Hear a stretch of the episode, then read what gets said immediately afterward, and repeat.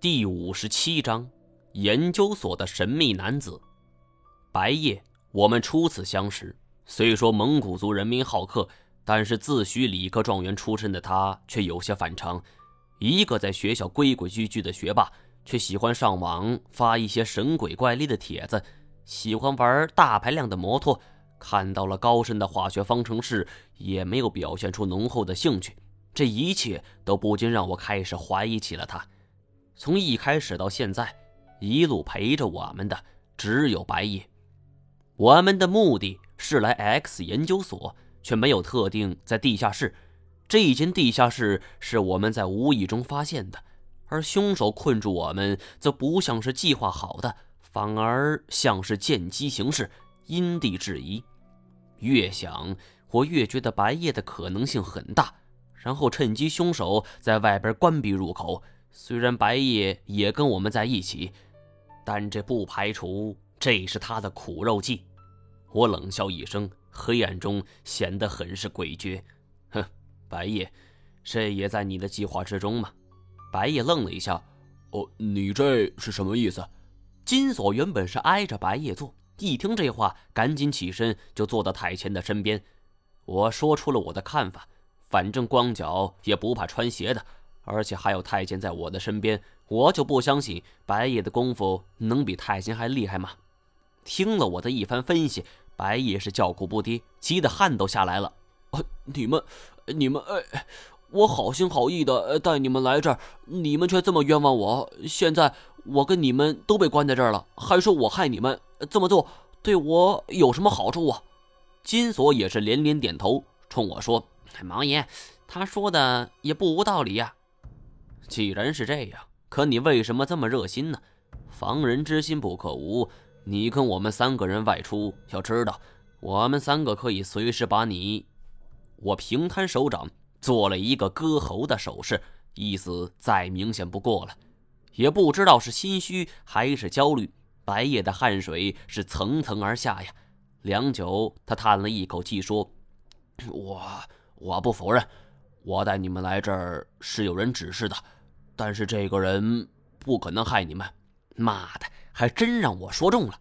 听完这话，金锁霍的就站了起来，顾不得身上伤痛，抬脚就要踢了过去。嘿，你还敢害我们？看锁爷不打死你！我急忙喝止：“金锁，先听他说完。”金锁是气鼓鼓的，却也听了我的话，一屁股坐了下来，眼神是恶狠狠地盯着白夜。白夜舔了舔嘴唇，怯懦地说了句。能能给我支烟吗？我给金锁递了一个眼神，金锁不情不愿地摸出烟盒，抽出一支烟丢了过去。白夜点着后吸了一口，说：“你不觉得我有点眼熟吗？”我上下打量了白夜许久，从他的眉宇之间看上去，确实是有一种似曾相识的味道。不过我却想不起来在哪儿见过。直到他大说了一句：“我。”是白驼的侄子，我大吃一惊啊，差点就给蹦了起来。什么？你是白兔的侄子？白夜又吸了一口烟，半晌说道：“哼，论起来，他是我的二叔。那个时候，X 研究所成立没多久，我们这一代的牧民就和他们打成了一片，逢年过节的都有来往。当时二叔还看上了研究所一个姑娘。”那就是我说的那个大姐姐，不过两人是年轻的，实在不搭呀。说到这儿，他讪笑了一声。从他这种轻松的语气和状态来看，倒不像是说谎。我亲眼目睹了那个大姐姐是怎么死的，可是当时没有一个人相信我，而唯独二叔。当晚回去后，我就被我爸给狠狠揍了一顿，而晚上大家都睡了。但是二叔却悄悄过来找我，问我事情的详细经过，我都告诉了他。而那一晚，二叔离开后，我就看到他一个人骑着马，顺着河流的方向走了。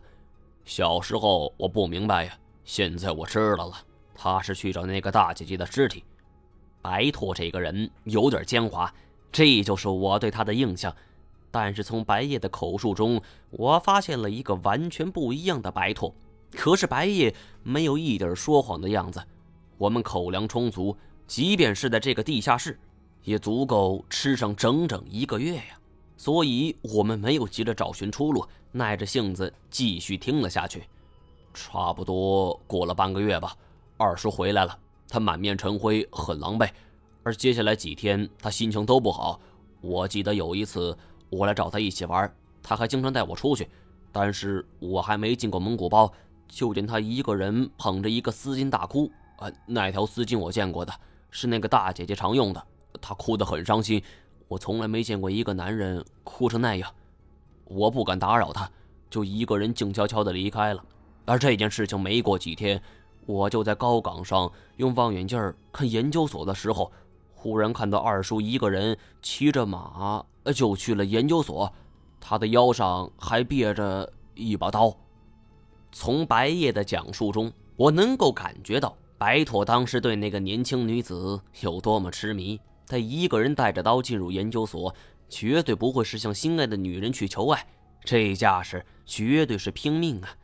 我心中盘算，能让一个男人有这种反应的。恐怕只有一个原因了。白妥发现了大姐姐的尸体，他认定侄子白夜没有说谎，而这才带着家伙就冲进了研究所，为的目的只有两个字：报仇。我原本以为接下来听到的必然是一场血雨腥风的大杀伐，而没想到白夜就露出了不解的神情。呃，但是很奇怪，过了一段时间，二叔就出来了，而陪他出来的。还有那个大姐姐和两三个研究所的人，二叔的表情很难看，煞白煞白的，而研究所之人则是满目春风。二叔和他们说了句什么，大家握握手，二叔就离开了。而没过多久，我们也离开了附近，我再也没见过研究所的人，直到去年，二叔突然来找我。其实你们也知道，现在还保持着游牧习惯的蒙族人那是少之又少啊。我们也都渐渐的定居稳定了，和二叔早已没了联系。他突然来找我，我很吃惊，因为他开门见山的说出了一件事儿，问我还记不记得当年研究所里边的一个人，还形容了一下这个人的长相。我那个时候太小了，哪里还记得呀？二叔又说没关系。哦，对，跟二叔一起的还有一个老先生，这个老先生我倒是认识。他是很有名的生物专家教授，叫严显江。我没等白毅说出他的名字，就抢先答道。奇怪的是，白夜并没有吃惊，反而是微微一笑。啊，对，看来我二叔对我说的人就是你呀。白夜没有吃惊，而我却大吃一惊。X 研究所哪年成立的？我并不知道。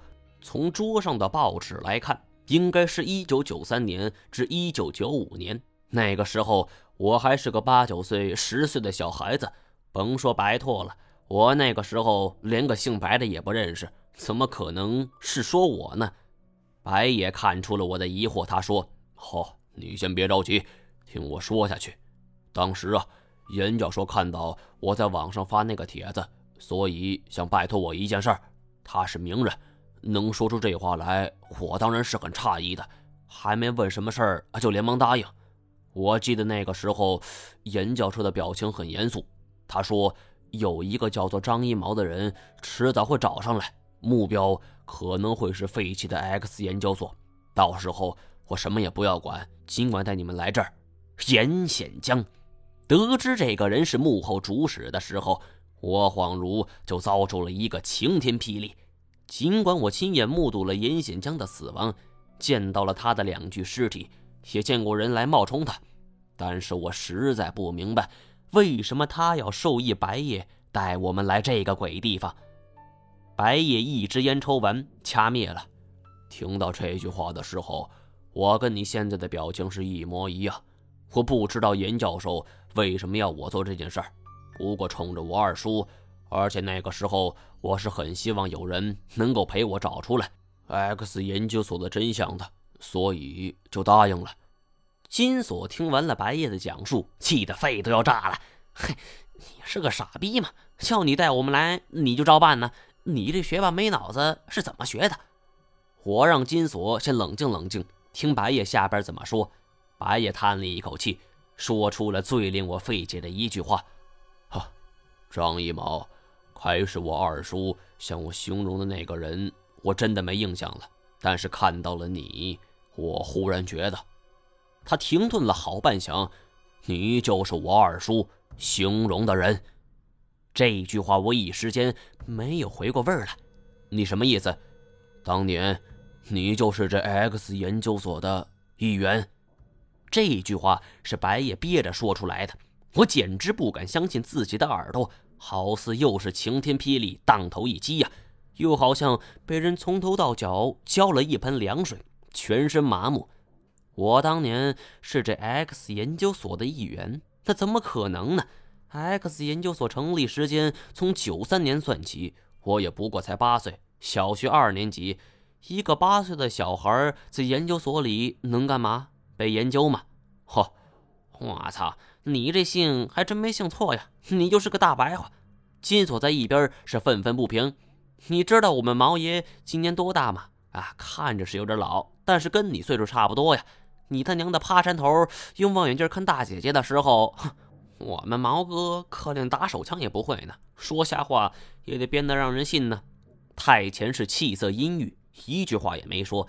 白也干笑几声，呵呵，编？我现在等同于是落在你们手里了，还有什么可编的呢？伸头是一刀，缩头也是一刀，我还有必要欺骗你们吗？